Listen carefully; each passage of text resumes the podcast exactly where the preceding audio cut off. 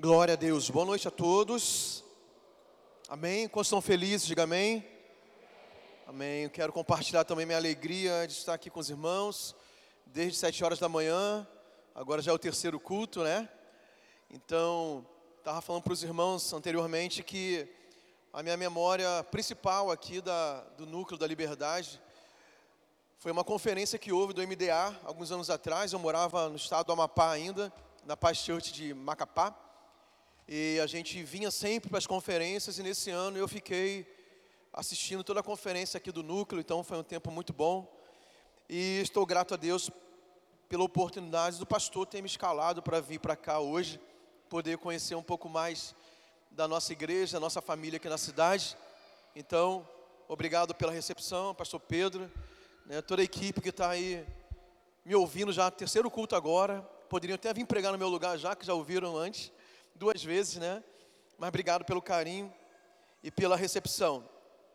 Pessoal, antes de começar a palavra, eu queria só reforçar, assim, eu quero é, motivar você, encorajar sobre o evento que anunciou aqui no Paz News, o Summit. O Summit é um dos principais eventos de liderança do mundo. Não é só da nossa, nem é da nossa igreja, nós somos só anfitriões desse evento. E é um evento para líderes, é, tanto líderes cristãos, como líderes do mercado também. É um evento, para você ter uma ideia, que a OAB, em alguns locais, contratam esse evento, né, as, as palestras desse evento, para passar para os advogados associados à OAB dessa cidade, que já foi feito isso. Outros lugares, o Ministério Público já contratou o Summit, o mesmo evento. Né? Cada ano tem, todos os anos tem para passar para os procuradores do Ministério Público. Então, é um evento que qualquer líder na sociedade pode participar. Porque além de pastores, é um evento, é claro, cristão, né, de cunho cristão, mas as palestras são sobre liderança. Então tem muitos presidentes de grandes corporações americanas e outros países que são palestrantes desse evento, assim como pastores também. Só para eu terminar esse parênteses aqui, eu fui convidado para que nesse evento de Santarém eu vou ter uma participação como facilitador do evento. E para eu ser um facilitador do evento, eu estou fazendo um curso do próprio Summit para eu aprender a ser um facilitador para essa oportunidade. E eu estou, assim, é, muitíssimo impactado pelo material que eu estou estudando, pelo nível de palestras, de organização, de excelência desse evento. Então, é um evento que está muito barato pelo, pela qualidade, pelo valor agregado que ele tem, pelo nível de ensinamento que vai ter. Então, qualquer um aqui, jovens, é, adultos e até adolescentes que tem interesse de autodesenvolvimento, de crescer, né, de se aprofundar em liderança cristã e também até empresarial, eu recomendo que você não perca esse evento, porque a gente não sabe se nos outros anos teremos aqui. São poucas cidades no Brasil que são escolhidas para receber esse evento. E nós fomos presenteados. Eu estou falando de todo o coração. Nós fomos presenteados. Você que é universitário, você precisa estar nesse evento também para expandir a tua mentalidade. Então, o valor, se não me engano, agora, nesse segundo lote, está 180 reais, mas 180 reais não representa tudo de valor que você vai receber nesse summit. Então já vai ser no mês de maio. Se inscreva porque as vagas quem determinam são eles. Então a gente não pode, assim por conta própria, colocar mil pessoas, eles que vão determinar. Até então eu sei que são 300 vagas e já tem mais de um terço que já foram ocupadas. Não tem vaga ainda. Minha recomendação é que você não perca porque realmente é um presente para nós aqui de Santarém. Se você for empresário, se você for gerente de uma empresa, se você for funcionário de uma empresa, inclusive, eu até recomendo que você é, leve a tua equipe de trabalho para participar desse evento. Lá de Porto Trombetas, da mineradora, está vindo quatro famílias de lá, que são gerentes, pessoas de alto escalão, para participar do evento aqui. Porque é um evento realmente muito importante, muito profundo nessa questão de liderança cristã e também do mundo empresarial do mundo corporativo. Tá bom? Então, feita a propaganda, já tinha sido apresentada aqui, mas eu queria reforçar isso porque realmente vai ser muito legal. Vamos para a palavra então, amém? Quantos querem ouvir a palavra de Deus? Diga amém. O tema da palavra hoje é a melhor escolha, já está aqui no telão, a melhor escolha. Essa palavra está sendo ministrada pelo pastor Ricardo Assunção, o Rico, lá na sede, nos quatro cultos, e nós, outros pastores, estamos ministrando a mesma palavra em todos os núcleos de Santarém. Abra sua Bíblia, por favor, em Deuteronômio, capítulo 30, versículo 19. Se você for craque aí na Bíblia, abra também na primeira epístola de João, lá no final da Bíblia, no capítulo 2, versículo 15 e 17. Então eu vou ler os dois textos. Abra um, abra outro, marca assim com os dedos, para você não perder, porque eu vou ler logo em seguida. E vai aparecer aqui também, então fica mais fácil para você acompanhar. Diz a palavra do Senhor: Hoje invoco os céus e a terra como testemunhas contra vocês, de que coloquei diante de vocês a vida e a morte, a bênção e a maldição. Agora, escolham a vida, para que vocês e os seus filhos vivam. 1 João, capítulo 2, versículo 15 até o 17. Não ameis o mundo, nem as coisas que há no mundo. Se alguém amar o mundo, o amor do Pai não está nele. Porque tudo que há no mundo, a concupiscência dos olhos e a soberba da vida, não procede do Pai, mas procede do mundo. Ora, o mundo passa, bem como a sua concupiscência. Aquele, porém, que faz a vontade de Deus, permanece eternamente. Quantos pode dizer amém? Oremos, feche seus olhos, sentado mesmo. Senhor, fale conosco nessa noite. A tua palavra está aberta e nosso coração também, para ouvir a tua voz, não apenas como ouvinte, mas queremos ser praticantes dela, porque a prática da palavra que nos transforma, que nos liberta, que nos cura e nos salva. Então, o Espírito Santo tens liberdade para fazer como tu queres fazer Deus, para falar profundamente em nós, gerando uma transformação.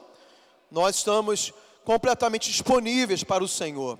Repreendo nessa noite também todo espírito de dúvida, de incredulidade, de distração, em nome de Jesus. Amém. Quantos pode dizer amém?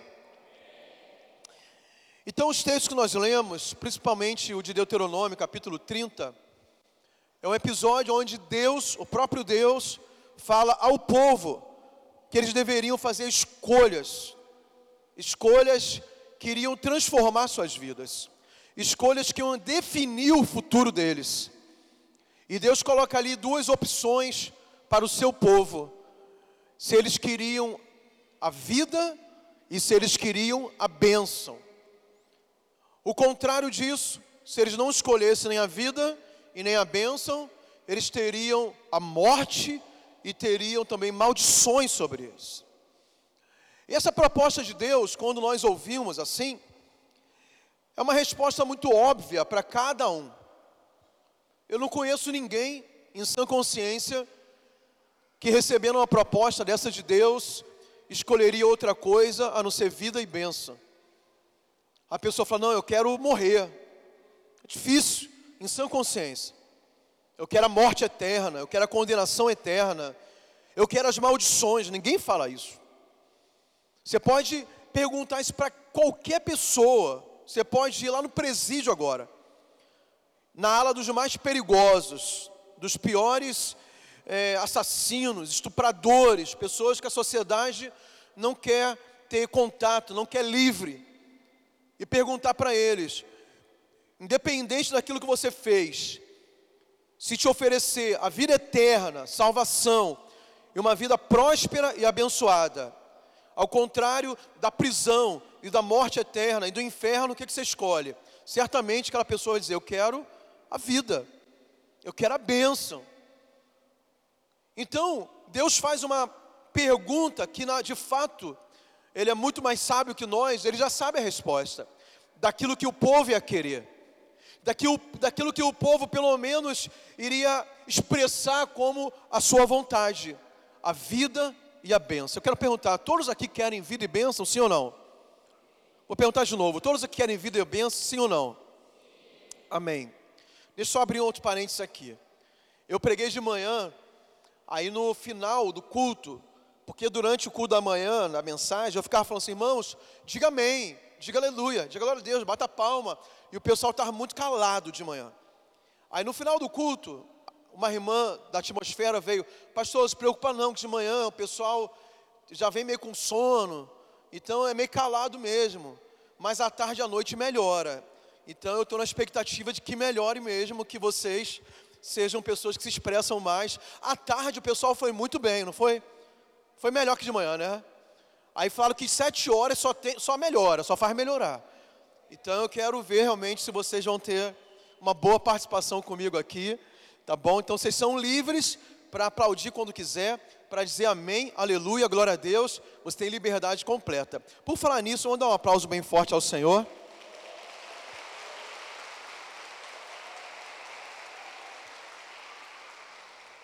Glória a Deus, glória a Deus. Então nós queremos ser abençoados.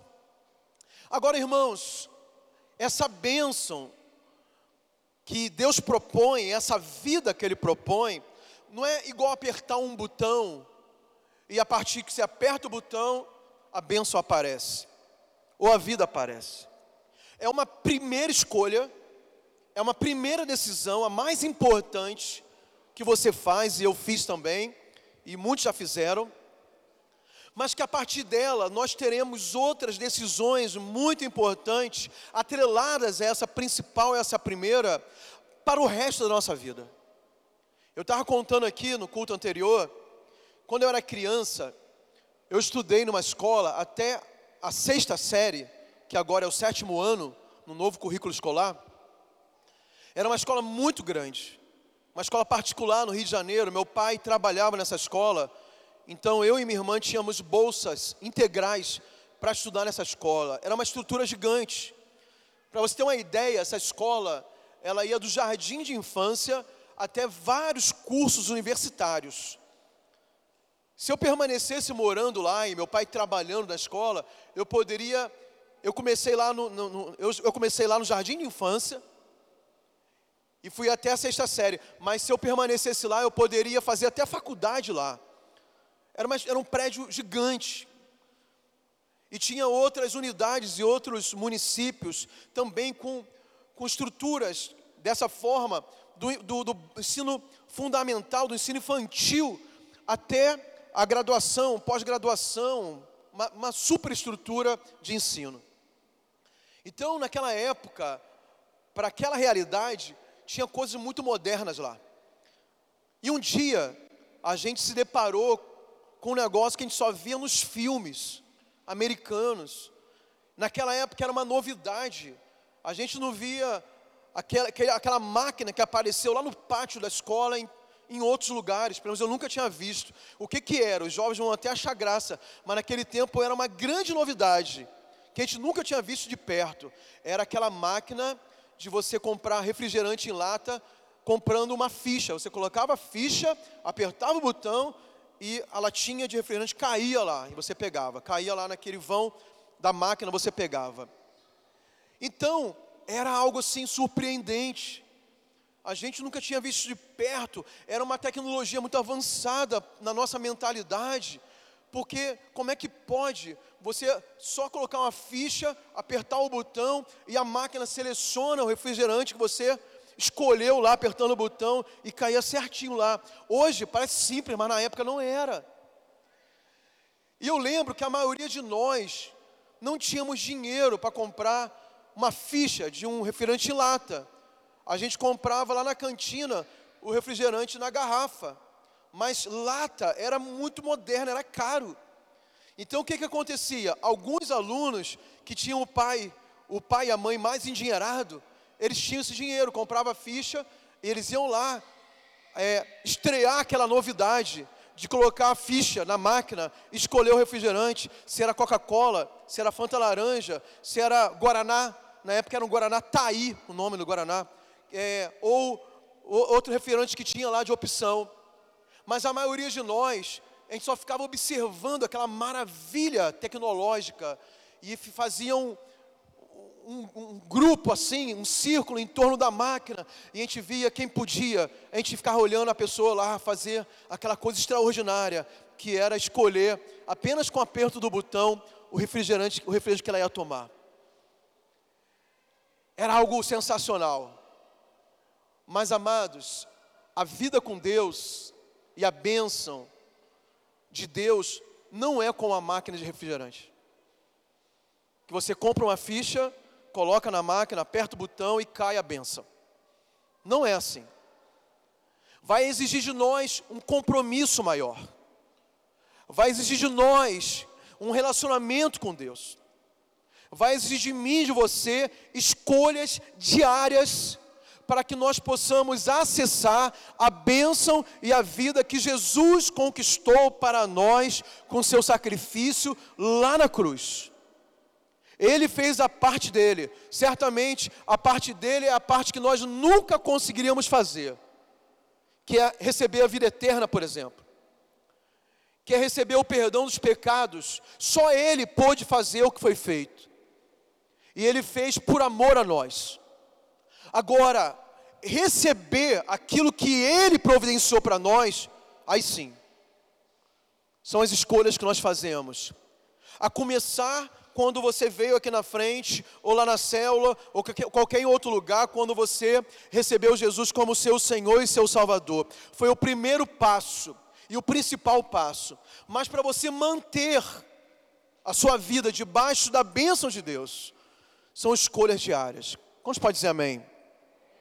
Então, nós vamos ver aqui no texto de 1 João 2,15, que eu já li contigo, que existe três áreas de tentações que todos nós temos essas fragilidades e que Satanás sempre vai nos atacar nessas três áreas, para quê? Para nos tirar dessa posição de receber a bênção conquistada por Jesus para nós. Deus quer te abençoar.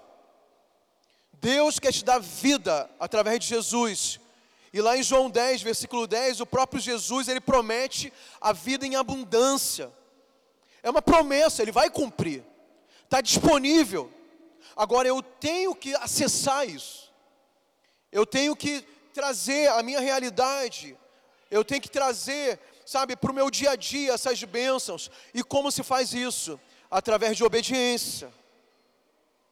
E protegendo essas áreas de tentação que nós veremos aqui. O texto de 1 João, capítulo 2, fala de três áreas: fala dos desejos da carne, fala do desejo dos olhos e fala da soberba da vida. Vamos repetir para a gente aprender? Eu vou falar, você repete comigo. Diga em primeiro lugar, diga desejos da carne. Diga número dois. Diga número dois. Desejos dos olhos. Diga terceiro lugar a soberba da vida. Eu vou inverter um pouco essa ordem para explicar melhor. Eu vou começar pelo número 2, que é o que? O desejo dos olhos. A palavra no texto bíblico é concupiscência dos olhos. Mas como essa palavra concupiscência é muito difícil para eu ficar repetindo toda hora, eu vou tropeçar nas, na dinâmica da palavra, vou falar desejo dos olhos, que é a mesma coisa. Então aqui o apóstolo João fala sobre o desejo dos olhos. E essa estratégia de seduzir o homem para o pecado através do desejo dos olhos é uma estratégia muito antiga do diabo. Isso está lá na tentação de Eva.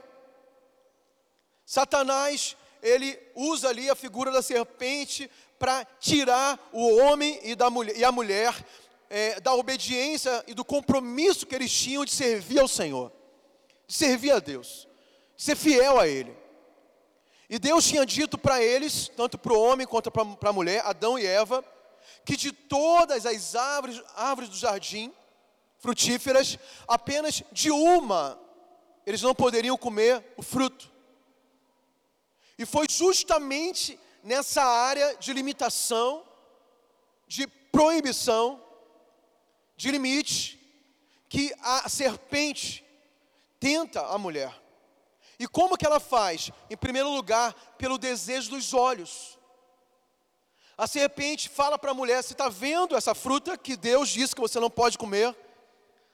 E quando começa aquele diálogo, e é um diálogo que não era para haver, até porque seres humanos não conversam com cobras, mas ouve o diálogo. A mulher começa a ouvir os argumentos daquela serpente, que era o próprio Satanás, e ela coloca os seus olhos em algo que Deus tinha dito que era proibido ela comer. Somente ela olhar, em princípio, não estaria descumprindo a ordem de Deus. Mas o problema é que aquele olhar era um olhar diferente naquele momento, porque estava cheio de argumentos malignos. Estava despertando um desejo pelo olhar. Porque possivelmente o homem e a mulher passavam em frente àquela árvore mais de uma vez ou todos os dias e certamente olhava, mas não olhava com desejo de comer, porque não tinha sido despertado isso ainda neles. Mas a serpente sutilmente começa a argumentar e a narrativa dela começa a questionar a ordem de Deus e perguntou: Mas por que vocês não podem comer? E amados, se existe uma coisa que nós devemos guardar em nós, de acordo com a palavra de Deus, são os nossos olhos. Foi o início, sabe, da concepção do pecado na, na, na, na, alma da mulher, na mente da mulher, foi através do desejo dos seus olhos, na qual o diabo mostra para ela. E começa a argumentar. E a Bíblia é muito séria sobre isso. O próprio Jesus vai dizer se, se, o teu, se o teu olho te faz pecar, é melhor você arrancar o olho e entrar no céu com a olha, do que entrar com os dois olhos no inferno e perder a salvação. Jesus também fala que se teus olhos forem bons, todo o teu corpo terá luz, mas se teus olhos forem maus, toda tua vida, o teu corpo estará em trevas, porque os olhos é talvez a principal porta ou janela de entrada de experiências com o mundo que nós podemos ter, tanto boas quanto ruins. Então a palavra de Jesus, em várias ocasiões, é para quê? Guarde os teus olhos Cuidado com aquilo que você olha, aonde você põe a tua visão. Aquilo que entra para dentro de você, sendo redundante, através dos seus olhos. E o início da concepção, do desejo, do pecado, que gerou uma atitude pecaminosa e que separou os homens de Deus por causa do pecado, foi justamente essa concupiscência, esse desejo gerado pelo olhar. E amados, nos, nos dias de hoje, nós precisamos ainda mais guardar os nossos olhos. Tem muita gente, muitos homens, muitas mulheres, muitos jovens de ambos os sexos, que estão sendo vencidos pelos desejos dos olhos. E eu estou falando agora abertamente sobre pornografia. A pornografia, não sei se você sabe disso, mas a pornografia é uma indústria que gera muito dinheiro. Talvez seja umas indústrias que faz rolar e girar mais dinheiro no mundo. Possivelmente já aconteceu contigo e você está com a internet aberta, aí você está num site que é um assunto normal, talvez sobre esporte, ou sobre notícias, ou sobre moda, ou qualquer outra coisa, aí aparece uma janelinha do nada lá, com uma opção de você clicar. Quando você clica, te leva para um site pornográfico. Do nada, você não estava procurando isso. E nós temos que ter muito cuidado, porque é a sedução dos olhos. Tem muitos casamentos sendo destruídos por causa da pornografia. Porque o marido, acontece mais com os homens, mas tem também aumentado o número de mulheres que consomem pornografia. E às vezes aquele homem se torna preso naquele vício, porque se torna um vício, um mau hábito, porque gera estímulos que normalmente não se tem.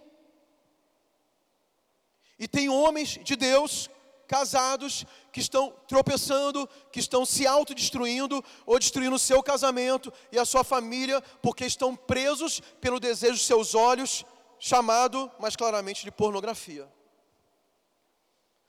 Como eu falei, antigamente era difícil mulher que consumia pornografia, mas as pesquisas mostram que atualmente as mulheres também têm caído nessa cilada do diabo.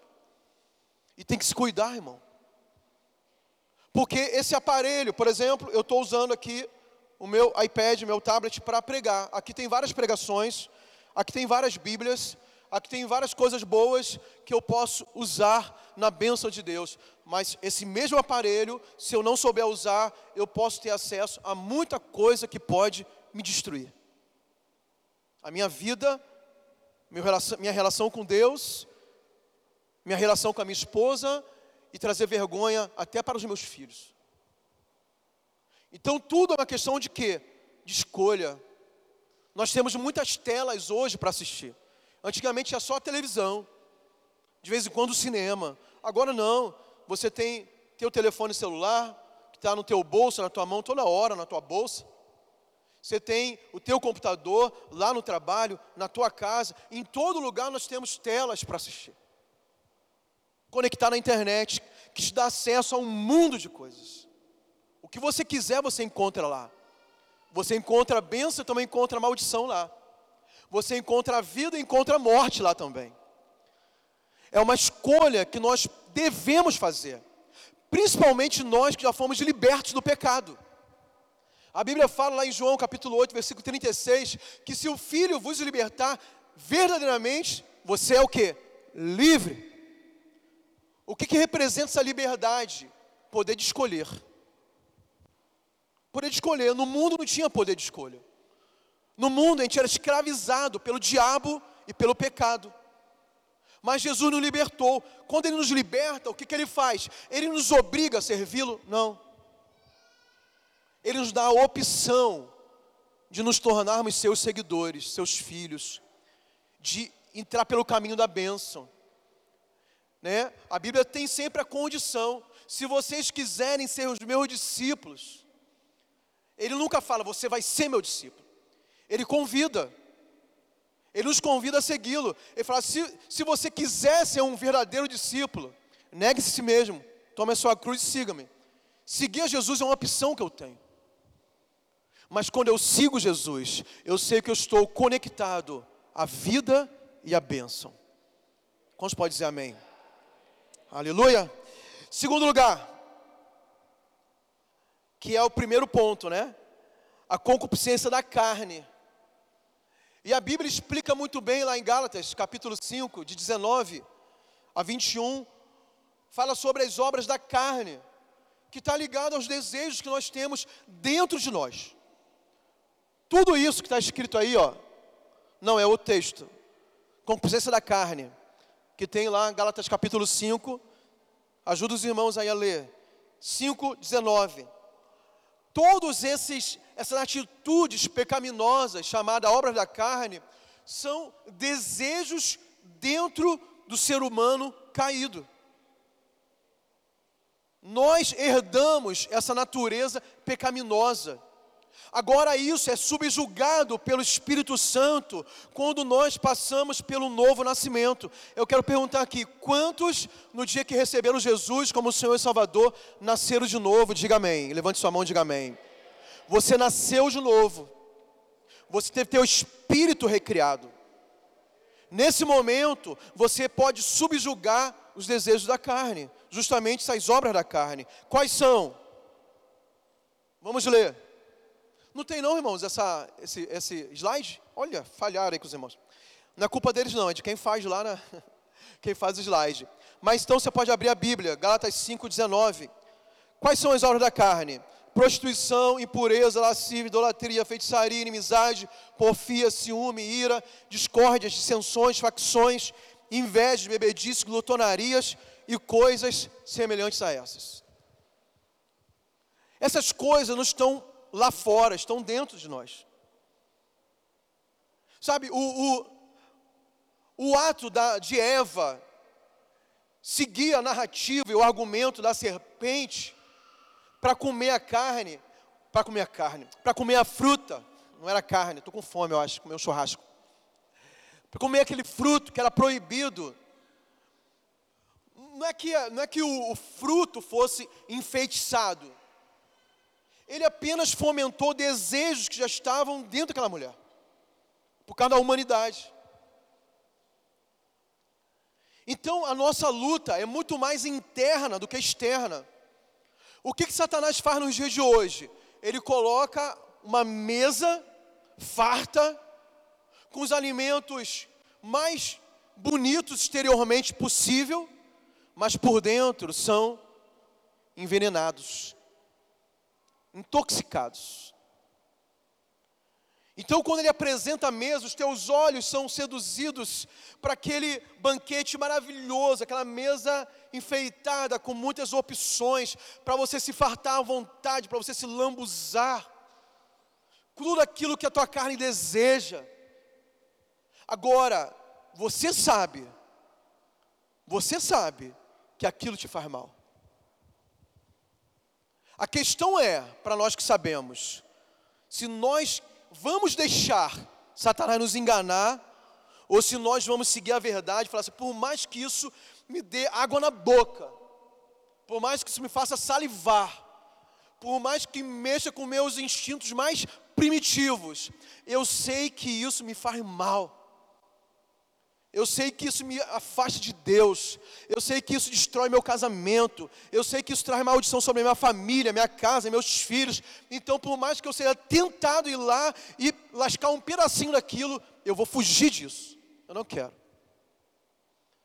E fugir é a palavra certa. A palavra de Deus diz para a gente fugir dos desejos da carne. Lá em Tiago, capítulo 4, a Bíblia fala para a gente resistir o diabo aí ele foge de nós. Mas a Bíblia nunca fala para você enfrentar a carne. Ela fala: foge você da carne. Foge dos teus desejos. Porque está tá lutando contra você. O apóstolo Paulo, quando escreve o capítulo 7 da carta aos Romanos, ele abre o coração e ele fala da própria luta que ele mesmo tinha a respeito de viver no espírito ou satisfazer os desejos da sua carne. E ele fala que era uma luta cruel. Ele até diz que quando ele queria fazer o bem, ele não conseguia. Olha que sinceridade do apóstolo Paulo. Então, ele, ele fala assim: miserável homem que eu sou, porque o bem que eu quero fazer eu não faço, mas o mal está sempre batendo na minha porta não é diferente de mim, de você. Agora, ele inaugura o capítulo 8 dizendo assim: Portanto, não há condenação para aqueles que estão em Cristo Jesus, daqueles que não andam segundo a carne, mas segundo o que? O Espírito. Nós somos tentados porque a tentação está dentro de nós. Mas se eu vou ceder à tentação ou não, eu preciso submeter a minha vida à vida no espírito. Para eu vencer essa luta cruel, desse lobo feroz, desse leão terrível que está dentro de mim, querendo pecar, querendo as obras da carne, eu tenho que submeter esse desejo à obra do Espírito Santo. Eu tenho que me conectar com o Espírito. Eu tenho que me envolver com o Espírito. Eu tenho que alimentar o meu espírito diariamente. Pastor, como é que faz isso na prática? Você sabe, irmão. Você tem que buscar Deus, tem que fechar a porta no teu quarto. Você tem que adorar, você tem que mergulhar em Deus. Você tem que ler a Bíblia, meditar na palavra, você tem que orar. Tem que jejuar de vez em quando. O que é jejum? É mortificar a carne. O jejum mortifica o desejo primitivo o quê? De comer, se alimentar. Quando você controla pelo menos um desejo de subsistência, que é comer, certamente daqui a pouco está capaz espiritualmente de submeter outros desejos também que desagradam a Deus. O jejum te ajuda nisso. Mas o crente que não ora, aí você pode comparar, cada um tem que fazer isso por conta própria. Compara aí como é que é teu dia. Quanto tempo você gasta no Instagram, no YouTube, ou no Facebook, ou no Netflix? Aí junta tudo e quanto tempo você gasta por dia, o mesmo dia, 24 horas, na Bíblia, na oração, na adoração, na célula, no discipulado ou no culto de celebração. Junta tudo. E lá você vai ter respostas importantes se você está está conseguindo vencer a carne ou não. Porque se você alimenta mais a carne, os desejos da carne, como é que o espírito vai sobressair? Diga assim comigo, é sempre, diga bem forte, é sempre uma questão de escolha. E a escolha está na tua mão. Amém ou não amém? A vida cristã, amados, não é fácil, mas é simples. Não é difícil de entender. É uma matemática simples. Se você alimenta mais teu espírito, você tem vitória espiritual. Se você alimenta mais a tua carne, a tua carne vence a guerra. Agora, quem decide isso? Bata no teu peito e diga assim: sou eu mesmo.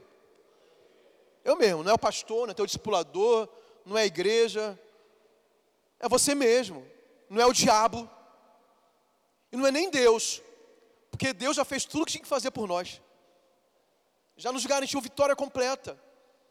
Quem está entendendo, diga amém. O terceiro ponto é o que? A soberba da vida. A soberba significa arrogância, orgulho.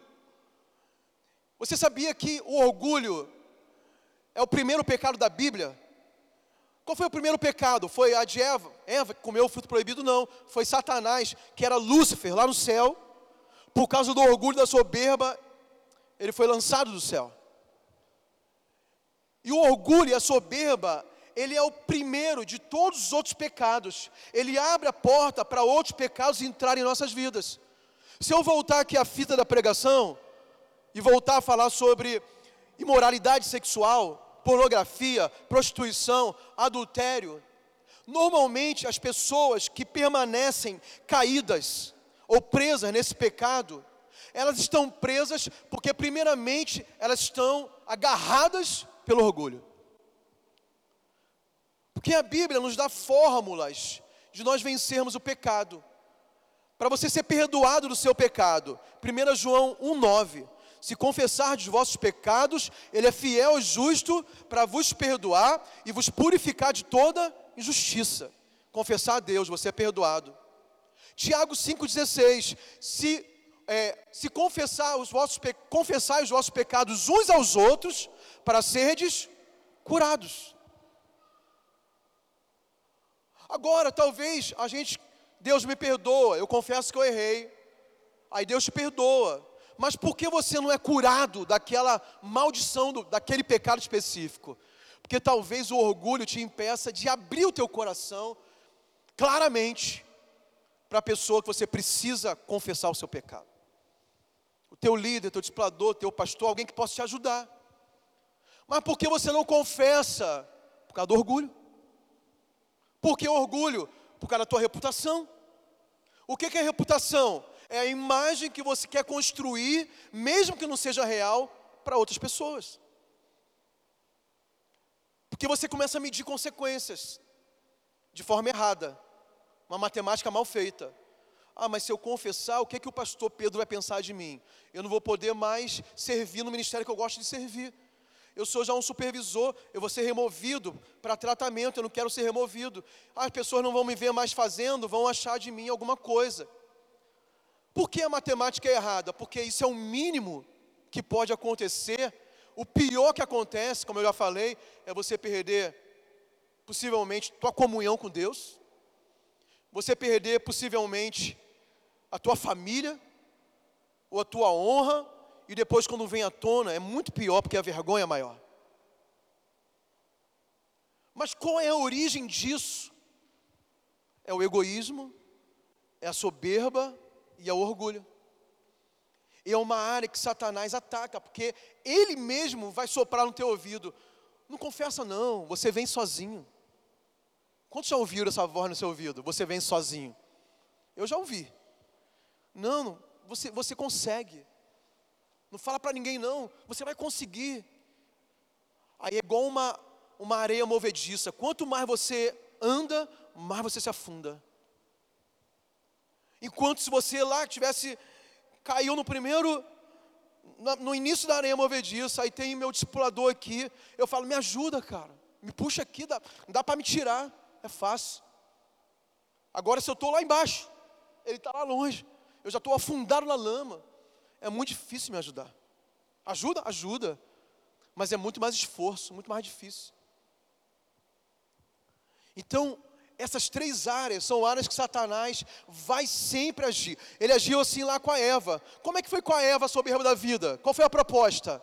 Ele mexeu com o coração dela, com o status que ela receberia de forma mentirosa se comesse a fruta. Se você comer essa fruta, você vai se tornar igual a Deus. Ele colocou no coração de Eva o mesmo desejo que ele tinha quando ele era Lúcifer lá no céu, e foi a causa da sua rebelião ele queria ser igual a Deus, ele queria sentar no trono de Deus e tomar o lugar de Deus.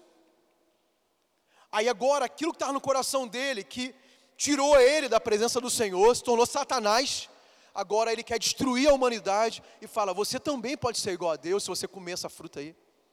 Aí ele fala assim: Quer dizer que Deus está nos enganando?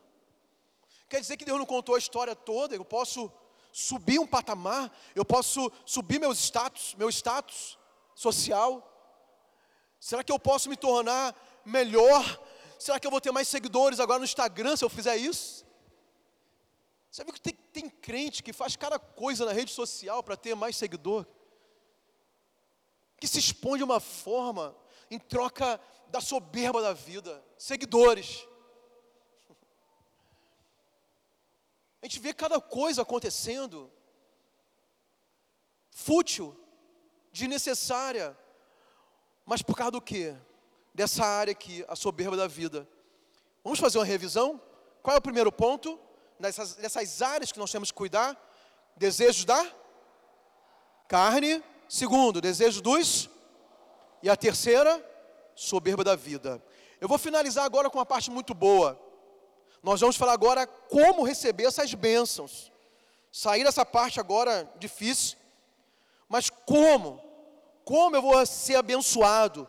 Como eu vou acessar as bênçãos de Deus? Já que eu escolhi a bênção, quais são as bênçãos? Como eu vou receber, eu já expliquei aqui, evitando essas áreas de tentações, vencendo. Mas quais bênçãos entre milhares que tem? Temos quatro aqui para falar. Primeiro, o conhecimento da verdade. Amados, conhecer a verdade é uma bênção. Porque quando você conhece a verdade, você só é enganado se quiser. Você sabe a verdade.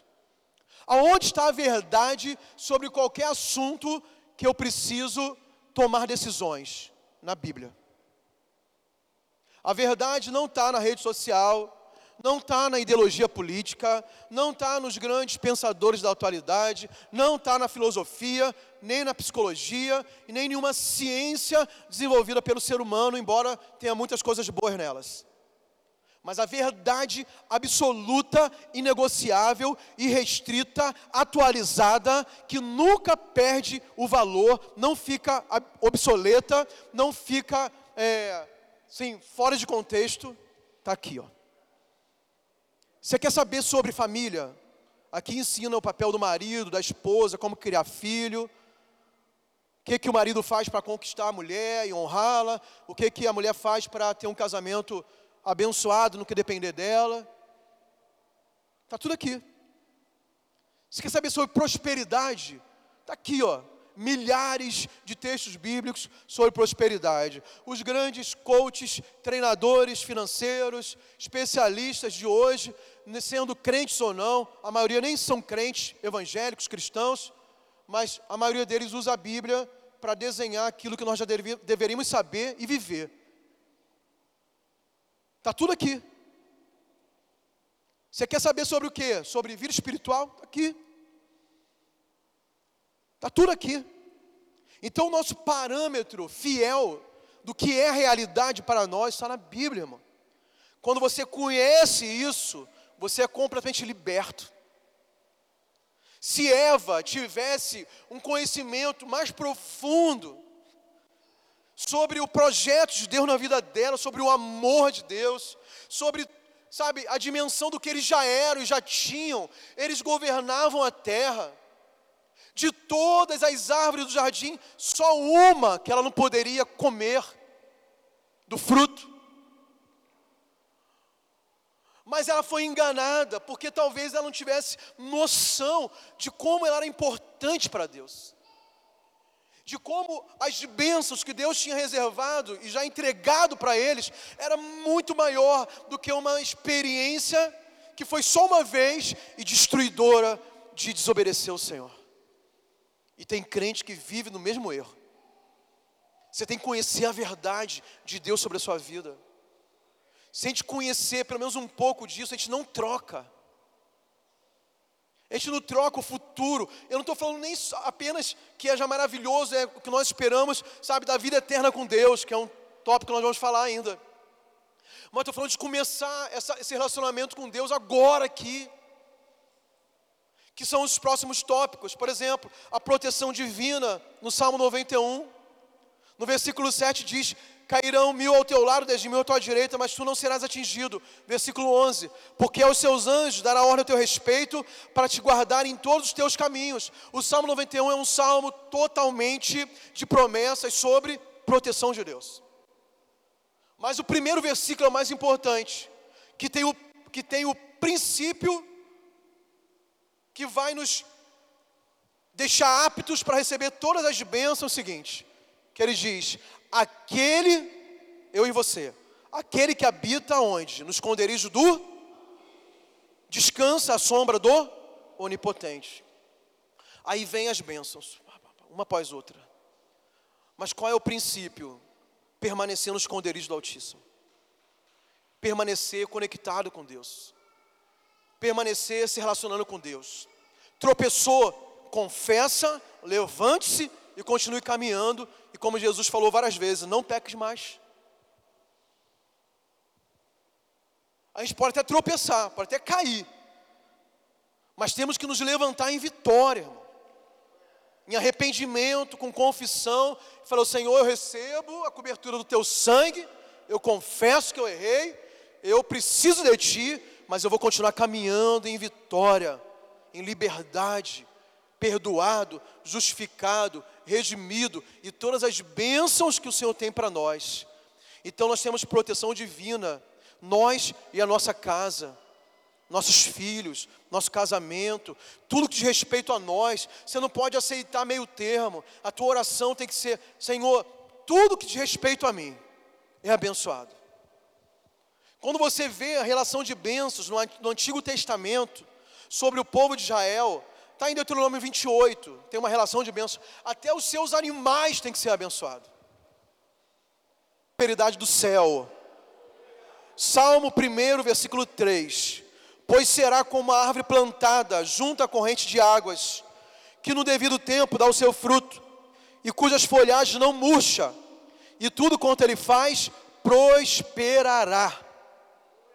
É promessa, promessa com o mandamento. Qual é o mandamento? Você tem que estar com a árvore plantada, enraizada não é um dia bem, um dia mal, um dia crente, um dia mundano, um dia louvando a Deus, outro dia cantando música mundana. É enraizado, irmão. É o que o texto está dizendo, não sou eu. Uma árvore não é uma árvore flutuante, é uma árvore plantada. As águas estão passando por ali todo o tempo, irrigando a tua vida com bênção, com prosperidade. Você vai frutificar, tudo que você colocar a sua mão vai render, vai, vai crescer, vai, vai, vai romper, vai multiplicar. Por quê? Você está debaixo de uma bênção, você está enraizado junto aos ribeiros de águas. E água fala sobre a presença de Deus, sobre o Espírito Santo, sobre o fluir de Deus. Ezequiel 47 fala sobre o rio da vida que jorra do trono de Deus. Essa água que nós devemos estar, sabe, todo o tempo, cada vez mais aprofundando nossas raízes. Aqui é a Amazônia, você sabe mais do que eu. As árvores nativas das florestas normalmente são aquelas que frutificam, que estão na beira do, do, do igarapé, do rio, o açaí e outras árvores. Quando você vê um açaizal nativo, você sabe que tem água lá perto e cresce e frutifica no tempo certo. É isso que a Bíblia está falando aqui. Mas e a tua vida? Está prosperando? Está indo bem? Não é só dinheiro, não, dinheiro também. Mas você está feliz, você dorme em paz, a tua família está indo bem, teu ministério cresce. Isso é prosperidade de Deus. Amém ou amém? Vamos ficar de pé em nome de Jesus? Quero orar contigo nesse momento. Por último é a vida eterna, já falei. A promessa de Deus é 14, João 14, 2 e 3. Na casa de meu pai há muitas moradas. Se não fosse assim, eu vou-lo teria dito, pois vou preparar-vos lugar. E se eu for e vos preparar lugar, virei outra vez e vos levarei para mim mesmo, para que onde eu estiver, estejais vós também. Quantos têm certeza da vida eterna que diga glória a Deus? Diga aleluia. Dê um aplauso bem forte ao Senhor. Aleluia. Eu falei quatro aspectos de bênção, mas tem milhares de outras bênçãos. Dizem os estudiosos que a Bíblia tem de seis a oito mil promessas.